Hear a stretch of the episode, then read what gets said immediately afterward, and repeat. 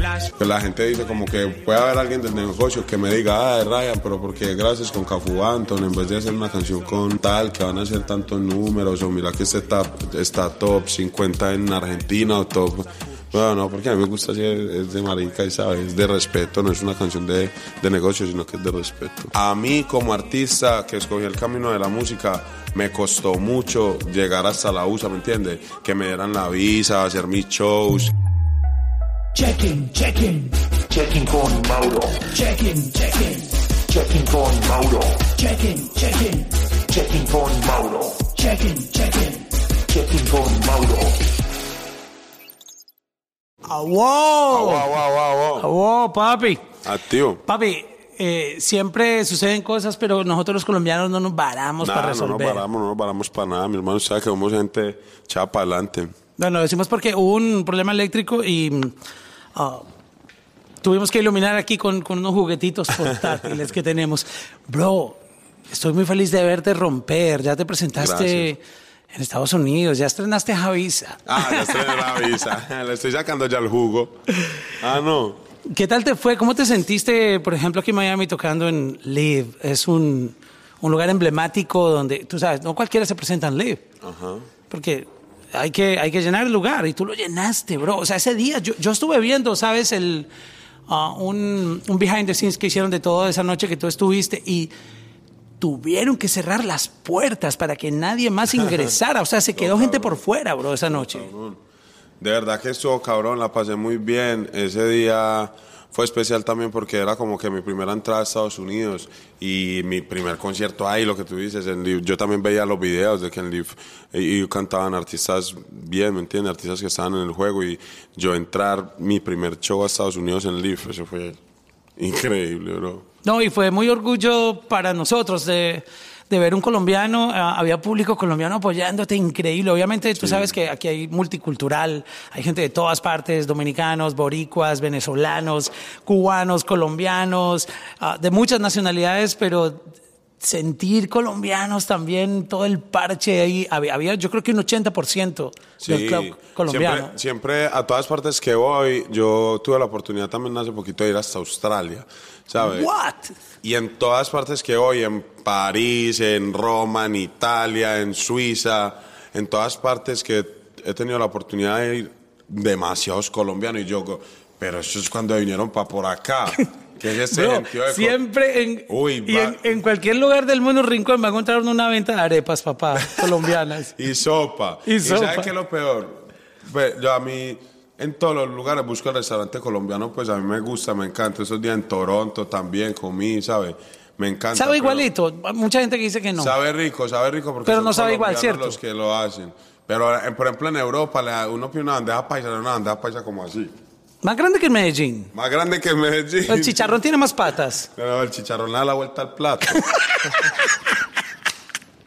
no, pero sabes que me llena de orgullo, bro. Lo, lo bonito de eso que te quería contar es que yo por lo menos cuando voy a, a otra veo tanto colombiano por allá resistiendo, me, me llena de orgullo y eso me da, me da alegría en el corazón porque yo sé que a mí como artista que escogí el camino de la música, me costó mucho llegar hasta la USA, ¿me entiendes? Que me dieran la visa, hacer mis shows, que, que mi gente me escuchara eso. Y asimismo yo sí- sé que a la gente le costó estar ahí también, ¿sabe? Como que venir a trabajar, montar un restaurantico, mantener a su familia, llenar la nevera. Yo sé que la gente también pasó trabajo para estar acá, verdad. Entonces, cuando veo tanto colombiano, me siento en familia. Y no solo colombianos, latinos que están alrededor del mundo trabajando y, y luchándosela. De verdad que me, me llena de orgullo eso. me Dejando en alto la patria. Me da moral, me da moral y yo siempre le digo a la gente como que somos iguales, ¿me entiendes? Ustedes están allá en el público, yo estoy acá en el escenario, pero somos la misma gente, todos los días nos levantamos a trabajar para llenar la nevera de la casa. Bro, pero tú ya, ya la puedes llenar con, con todo lo que soñaste. No, Amén, ¿Tú te amén. imaginaste algún día que te ibas a poner un pantalón Fendi, marica? No, pero ahí vamos, ahí vamos. Me pongo un Fendi, pero ahorita después algo de pantaloneta que me valga, pantaloneta que me valga dos dólares. Bro, ¿qué fue, ¿qué fue lo primero que tú te, te gastaste con cuando ya viste que te entró dinerito que, que podías darte gusto? Porque a, a veces uno, no sé si te pasó, em, cuando yo me fui a mi casa, yo, yo no tenía nada, o sea, literal, yo me ganaba el salario mínimo y muchas veces no me alcanzaba a pagar las cosas, pero estaba persiguiendo mi sueño de, de ser locutor y entrar en la radio. so, no tenía como, como comprar muchas cosas porque o era comer o, o irme a comprar tenis, bro. O sea, yo prefería tener asegurada la comidita y la, y la dormida, pero ya cuando iban saliendo como que otros trabajitos por el lado, como animar un evento, cosas así, uno decía como que, ah, me sobró esta platica para darme un gustico. Que- que ese primer gustico que tú te diste ahora en esta etapa, porque ah, han pasado muchas cosas desde nuestra última conversación y, y tú sabes, esos chiquecitos de las regalías se están poniendo buenos, llegan cada vez Bueno, más yo, gruesos. Yo siempre, yo siempre, yo no he sido como se- desesperado, pues obviamente a mí me gusta gastar, yo gasto mucho dinero como comprando ropa y cosas así, pero lo- eh, cuando empecé a coger dinero en realidad lo primero que hice fue ayudar a mi familia, ¿sabes? Como Uf, que le- yo... Lo felicito inclusive- por eso. Inclusive yo cuando Jordan se pegó, que Jordan es de mis, de mis canciones más grandes, cuando Jordan se pegó y yo empecé a hacer como un par de pesos con shows y eso, yo ni siquiera había comprado carro. ¿Sabes? Yo andaba en moto, pero le compré un restaurante a mi familia que mi familia podía. ¿Cómo se llama el restaurante? Ya lo vendí, pues. ¿Pero por qué lo vendieron? No, porque montamos otro negocio. Ah, ok, ok, otro ok. negocio más grande, ¿me entiendes? Pero fue un negocio realmente para la familia. Pensé como primero en invertir, en invertir para la familia, para que ellos estuvieran bien y después yo me acomodé yo mismo, ¿me entiendes? Y poco a poco yo siempre invierto la plata como en otras, en otras cosas que, que no tienen que, que a veces la gente ni cree, ¿sabes? Yo no, i- inclusive saqué, hay una historia muy simpática que yo, cuando saqué Jordan, que Jordan fue de las canciones que más me puso a girar en el, en el medio, eh, yo vine a comprar mis primeras Jordan originales como hace dos años y medio. ¿Dónde las compraban? ¿En el, en el San Andresito, Medellín? ¿En dónde? No, las compré en Bogotá, en un, en un, en un local en Bogotá. ¿Cómo se llaman esos locales de Bogotá? En High. No, pero ¿dónde compraban las, las, las imitaciones? Ah, las compraba en el Palacio, en Medellín, las compraba en el Palacio, en la minorista. La minorista la minorista, valía- le vendían a uno las Air Force One o las Jordan como a 30 dólares. Pero con el Jordan así, es que. en se La- así. la- el símbolo de Nike era... no, pero uno, uno se siente, tú sabes, melo, bien, no salía melo. melo. no salía melo, porque también en Medellín y en Colombia era muy difícil que bajaran los tenis originales para pa, pa allá, ¿sí me entiendes? Los tenis originales de acá de Estados Unidos y así, era muy difícil que los bajaran para allá y si los bajaban eran muy caros, ¿entiendes? Entonces lo que usted decía era comprarse unas tenis o pagar el arriendo y no, pues obviamente uno prefería los tenis. claro, para tener el flow. ¿Tú, No, tú, tú conservas alguna, de, de- hablando de, de la ropa, ah, lo que usabas antes de, de que todo esto empezara a pasar ya internacionalmente, mm, o botaste ya todo ese, ese closet con la, ropa de verdad, esa la verdad lo, lo he, he regalado mucho, a, como a parceros, a familiares y eso, porque como me muevo también, me he movido varias veces de casa, entonces en los trasteos como que se, se dan a uno, hey, el que le ayuda a llevar la nevera, hey, esos tenis qué, ah, no, hágale, arranque con ellos. Pues los artistas no acostumbran mucho a, a repetir ropa, ¿no? So, como que... Uno la regala mucho, Ajá. la verdad, uno la va regalando mucho porque eh, eh, consume mucha ropa, uno compra mucha ropa, la verdad, siendo sincero, y todo el día como que tiene entrevista, tiene show, tiene esto, tiene lo otro, tiene video, en el video son tres ropas, esta noche tenemos tres shows, entonces todo el día uno está, y yo lo que hago es regalarla a los parceros. Yo te vi hablando en ese behind the scenes que te dije que estaba chequeando con Dímelo Flow y la conversación. Pareciera que mm, tú tenías como una. ah, las ganas de grabar con uno de estos OGs de, de Panamá, bro, como el rookie. O, ah, ¿cómo- ¿Cómo quedó eso? Bueno, siempre toda, toda mi carrera ha sido muy inspirada por, por artistas de Panamá también.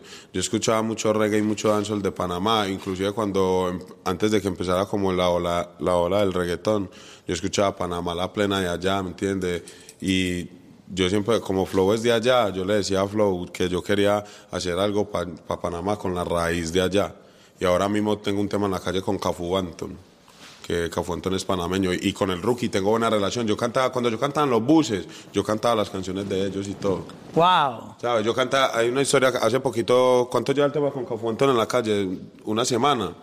Como unas semanas, hace unas semanas saqué un tema con Cafu Anton, un dancehall, un tema de dancehall, y cuando lo grabamos el video y todo, yo le mostré los videos a él de que yo cantaba los temas de él en los buses. Ah, ¿tú todavía conservas esos videos? Claro, los tengo hasta en el Instagram, cantando en los buses, y yo, y ese marica vio eso y me decía como que, uy, me da vuelta. Y yo, imagínate, y literal, siendo sincero, Cafu Anton no es un artista que esté en el, en el top del género, en el, ¿sabes? Es una persona de respeto.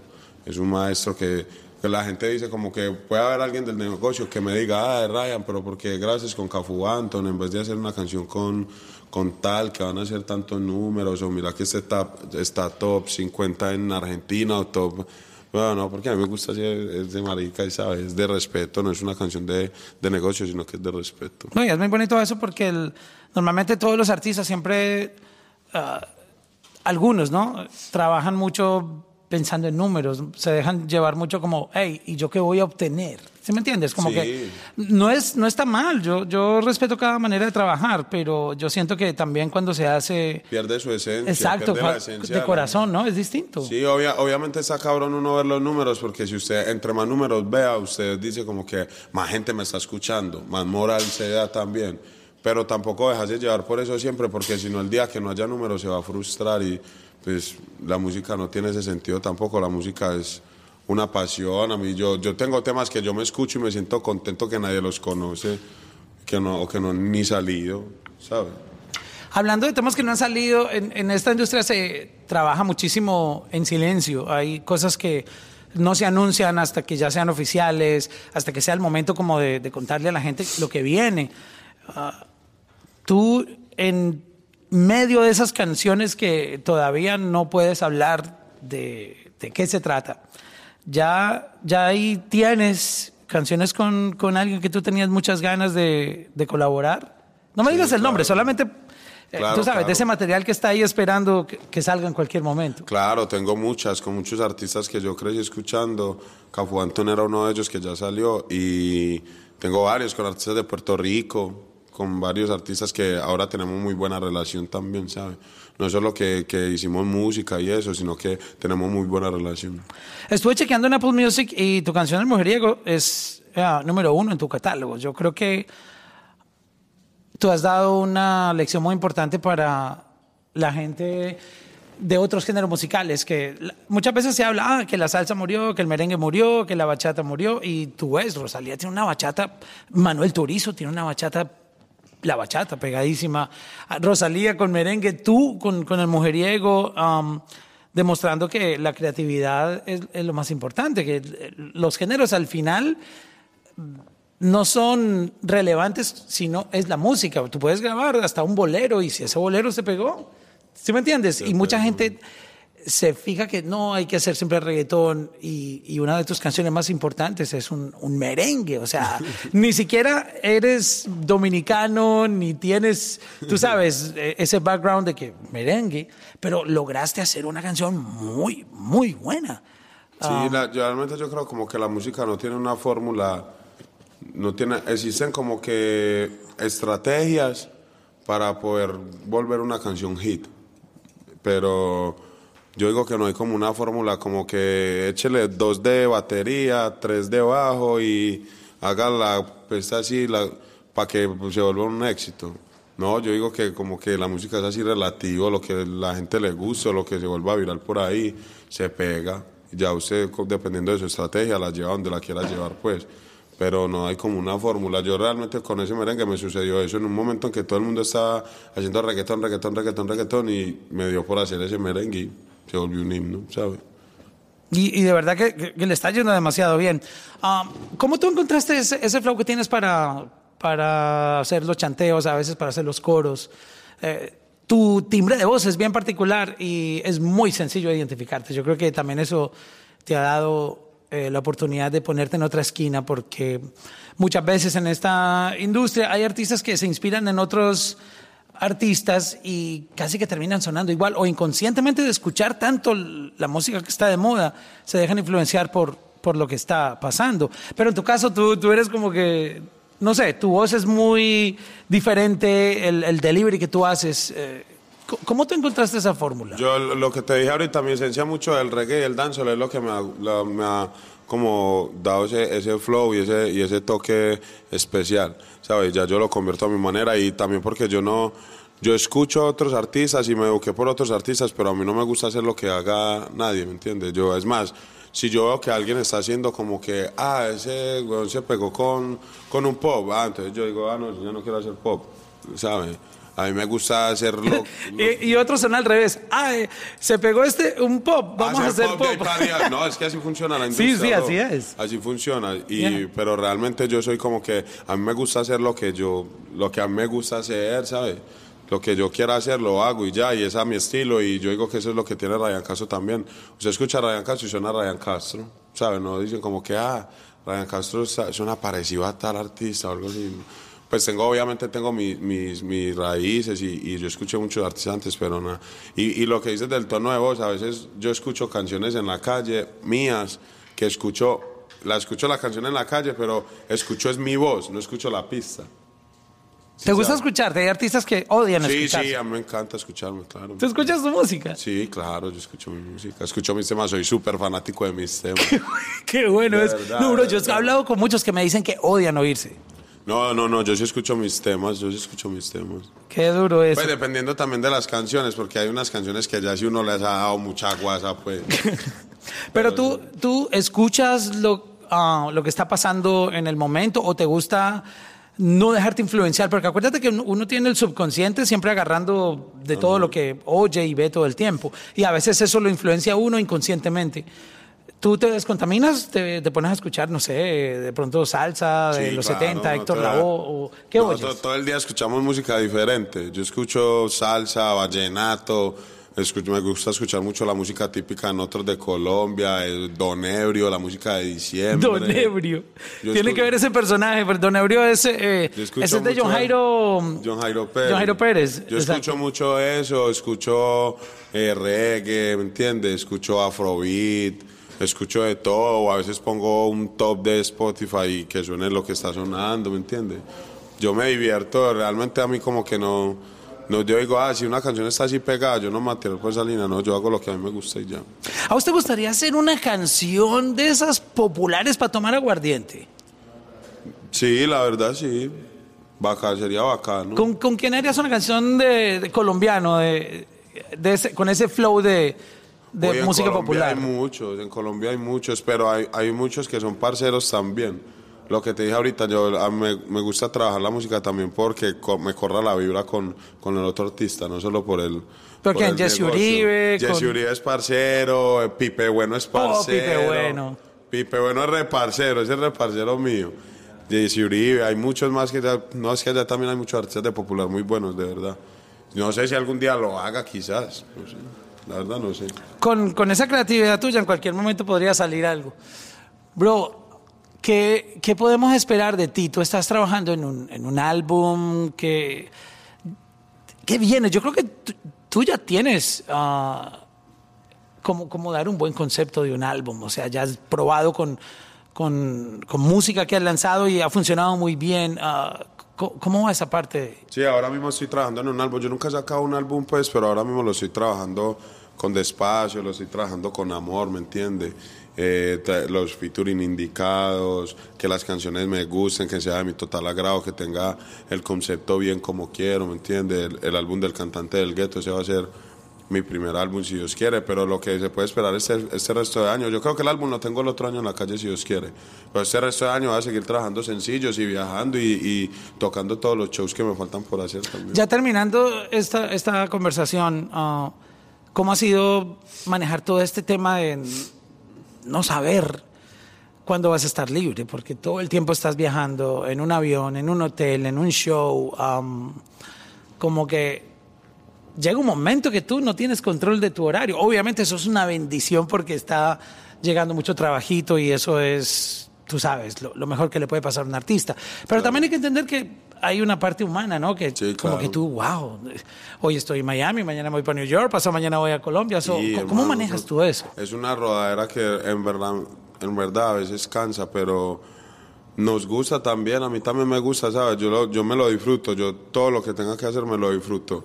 Porque pues yo lo elegí, ¿me entiendes? Como no va a decir, ah, yo quiero ser cantante y quiero ser artista y ya después me van a venir a ir a aburrir en los shows, en los viajes, ¿sabes? Yo me lo disfruto, aunque a veces, obviamente hay que decir, cansa un poquito, por tanto, corre, corre eso, pero me lo disfruto, lo vacilamos. Coño, se cayó la luz.